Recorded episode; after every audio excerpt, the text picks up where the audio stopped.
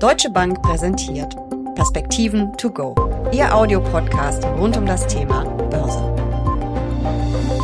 Die Berichtssaison in den USA läuft auf Hochtouren. In Europa nimmt sie auch langsam Schwung auf. Positive und negative Überraschungen inklusive. Doch die wirtschaftlichen Folgen des Angriffs Moskaus auf die Ukraine, steigende Energiepreise, heftige Inflationsraten und vor allem die Zinswende in den USA beschäftigen Anleger natürlich auch immer noch. Darüber müssen wir sprechen. Wir, das sind Uli Stephan von der Deutschen Bank und ich, Jessica Schwarzer. Und damit herzlich willkommen zu den Perspektiven to go.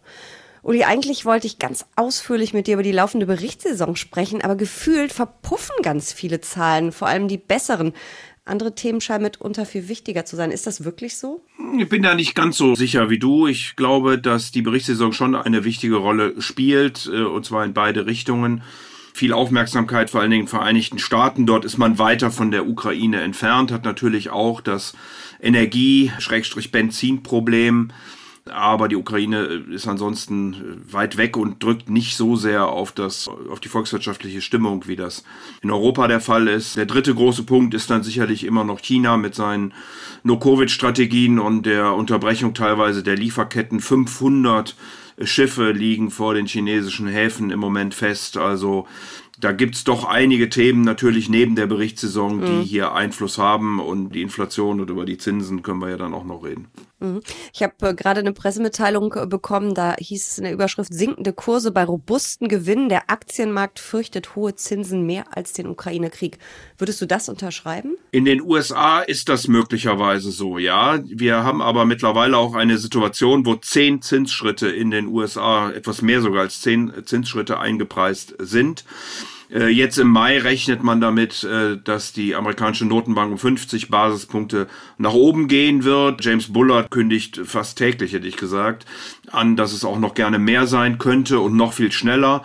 Jerome Powell hat das auch bestätigt und hat gesagt, dass die äh, amerikanische Notenbank eher, also die Fed eher am Anfang mehr und intensiver die Zinsen anheben will, nicht nur in kleinen, regelmäßigen Trippelschritten.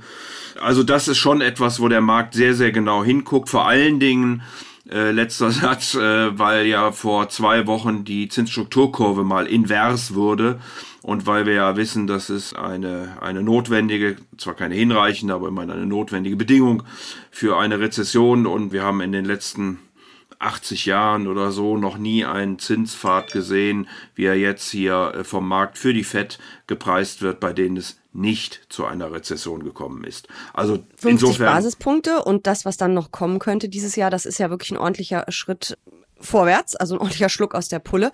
Und ja, du hast es gerade angesprochen, es könnte eben auch sein, dass die US-Wirtschaft am Ende in eine Rezession rutscht, oder? Ja, wir haben ja schon negatives Wachstum gehabt im ersten Quartal, erstaunlicherweise. Also ich glaube, die meisten Volkswirte hatten eher Europa kritisch. Dort hatten wir sogar ein kleines Wachstum mhm. von immerhin 0,2 Pro mhm. Prozent für die Währungsunion, 0,4 für die Europäische Union. Also immerhin jetzt kann man sagen, gut, da haben wir natürlich auch am Anfang eine gewisse Covid-Erholung gehabt. Dann Ende Februar hat der Krieg eingesetzt. Der wird jetzt im zweiten Quartal sicherlich in Europa deutlicher durchschlagen. Aber in Amerika ist es vor allen Dingen der US-Dollar, der auf das Wachstum drückt, weil nämlich deutlich mehr importiert und deutlich weniger exportiert wird. Und vor diesem Hintergrund der Außenbeitrag, wie es so schön heißt, so Nettoexporte minus 3,2 Prozent zum Wachstum beigetragen haben. Und das ist sicherlich etwas, was die amerikanische Notenbank auch mit, ihren, mit ihrer Geldpolitik beeinflusst. Denn die Realrenditen in den USA sind mittlerweile wieder bei Null. Sie kratzen von unten an der Null. Mhm. In Europa sind wir immer noch bei minus 2,2 Prozent rund. Und das führt dann dazu, dass eben der Dollar so stark wird und äh, nochmal das amerikanische äh, Wirtschaftswachstum hier belastet. Äh, das wäre auch eine meiner nächsten Fragen gewesen. Äh, die Anleihenmärkte, das ist ja nicht nur in den USA so, sondern diesseits und jenseits des Atlantiks, dass wirklich die Renditen an den Anleihemärkten deutlich steigen. Was heißt denn das für Anleger und vor allen Dingen auch für die Wirtschaft? Ja, wie gesagt, also äh, die Wirtschaft guckt natürlich, oder die, die Anleger gucken vor allen Dingen auf die Realrenditen. Äh, das ist schon ein sehr wichtiger Indikator, weil es mir zeigt, ob ich eben auch mit anderen Anlagen wieder Geld verdienen kann. In den USA ist es jetzt so gewesen. Definier doch mal kurz nochmal die Realrendite, bitte. Die Realrendite ist die, die Rendite abgezogen der Inflation und zwar typischerweise nicht der aktuellen Inflation, sondern der Inflationserwartung.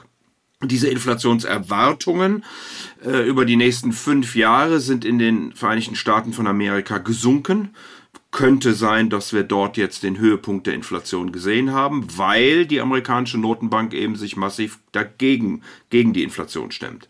Gleichzeitig sind mit äh, eben der Erwartung der Geldpolitik die Renditen gestiegen und das hat dann im Ergebnis dazu geführt, höhere nominale Renditen, weniger Inflationserfahrung, bedeutet steigende Realrenditen. Und das haben wir in Amerika gesehen und das sieht man eben in Europa noch nicht.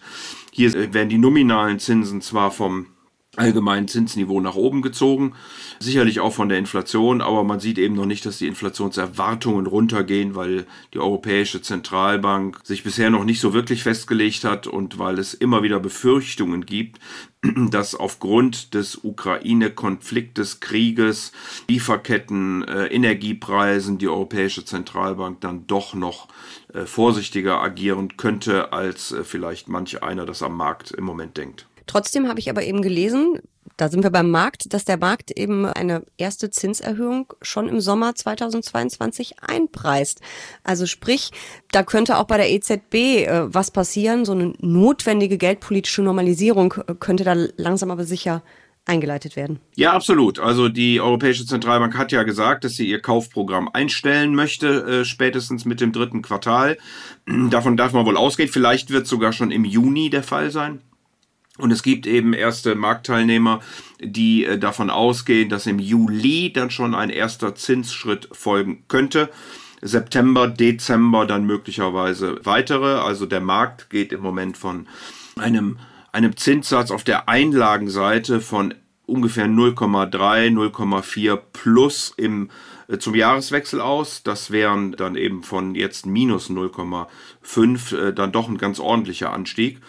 Aber es gibt eben im Vergleich zu den USA deutlich mehr Zweifler, die sagen, na, mal gucken, ob die Europäische Zentralbank das denn wirklich machen wird, durchführen wird und kann vor dem Hintergrund, dass wir eben doch deutlich stärker äh, von den Konflikten betroffen sind. Kommen wir noch mal zurück auf die Berichtssaison, die ja jetzt im vollen äh, Gang ist. Wie läuft's in den USA und wie läuft's in Europa? Fangen wir mit den USA an. Ja, in den USA haben bisher rund 200 Unternehmen äh, berichtet, knapp 50 Prozent des S&P 500, damit die berichten, es berichten ja nicht in jedem Quartal alle Unternehmen, in Amerika mehr als in Europa. So, dann haben wir im Moment ein Anstieg der Gewinne von in Anführungsstrichen nur einem Prozent. Da war aber weniger erwartet worden, so dass die Überraschung, also der Surprise, ganze sechs Prozent immerhin sind. Also die Unternehmen berichten sechs Prozent besser als erwartet worden war und liegen damit ein Prozent besser als im ersten Quartal des letzten Jahres.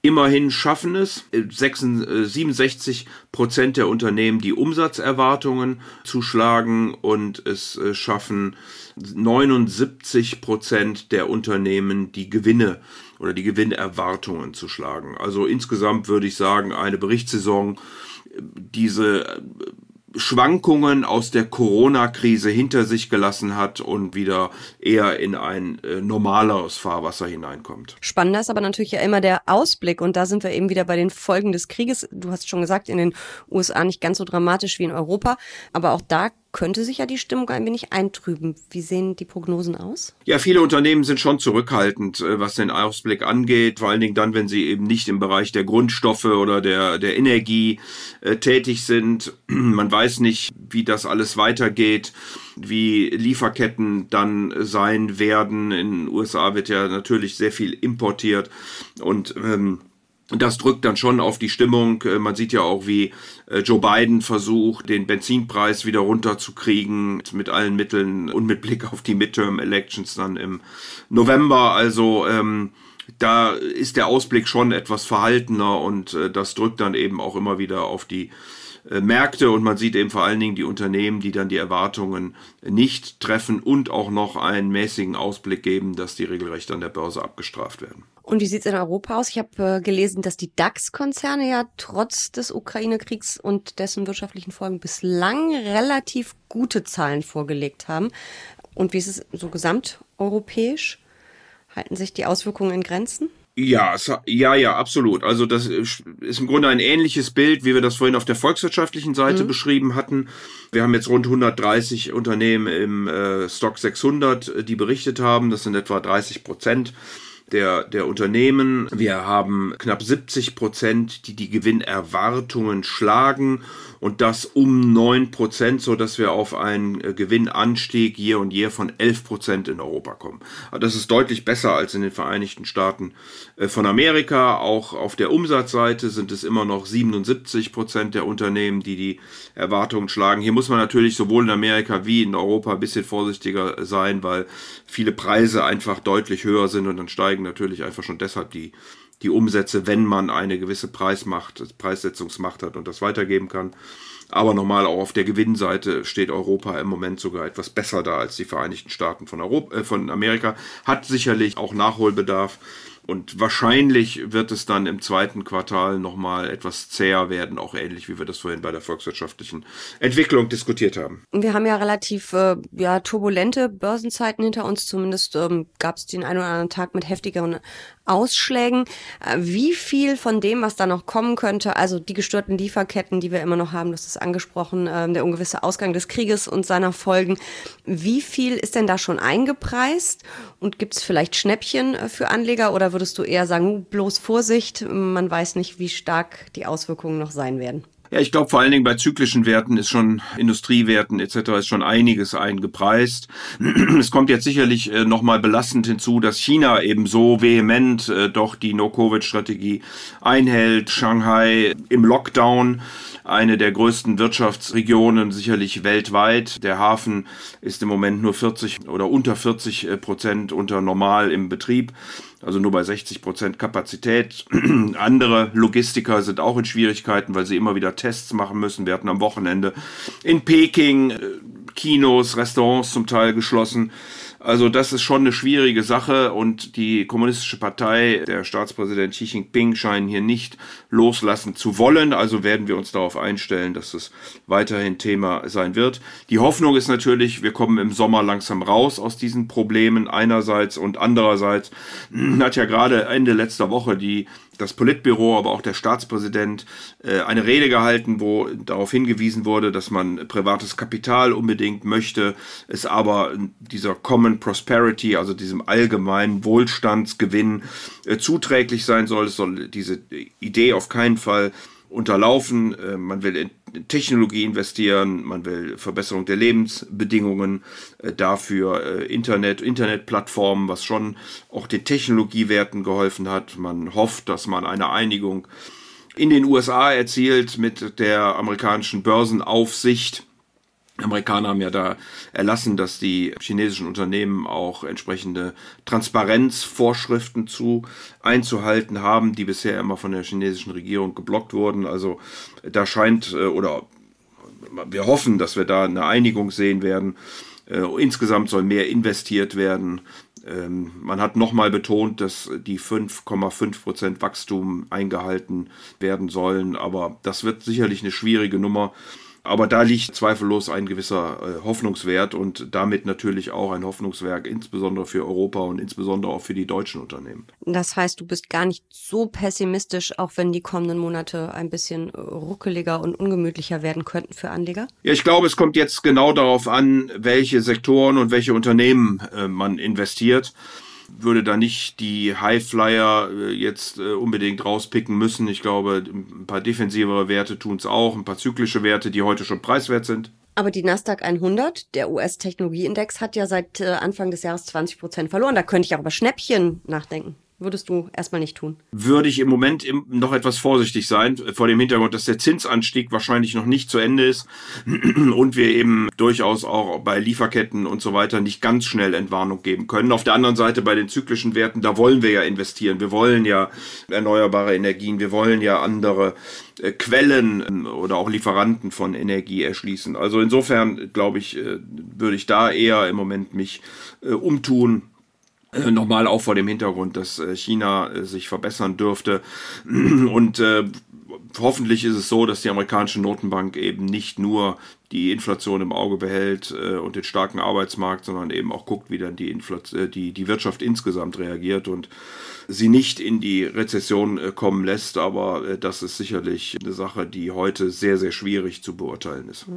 Letzte Frage. Wie aufregend wird der Börsensommer? Ja, ich äh, wäre ja gar nicht undankbar, wenn er mal nicht so schrecklich aufregend äh, werden würde. Also mit äh, Corona, China und jetzt dem Ukraine-Krieg hat man ja wirklich ausreichend Diskussionen. es kann äh, durchaus sein, dass sich ein paar Dinge, eben China, Zinsen, etwas beruhigen, Inflation über den Sommer und es dann etwas ruhiger wird. Aber äh, wir müssen, glaube ich, jederzeit mit Überraschungen rechnen und äh, damit eben auch mit volatileren Märkten, die ich zumindest mal für die nächsten Wochen noch erwarten würde. Aber der Rheinländer bleibt wie immer verhalten optimistisch. Natürlich ist das so. Natürlich. Vielen Dank für diese Perspektiven to go. Sehr gern.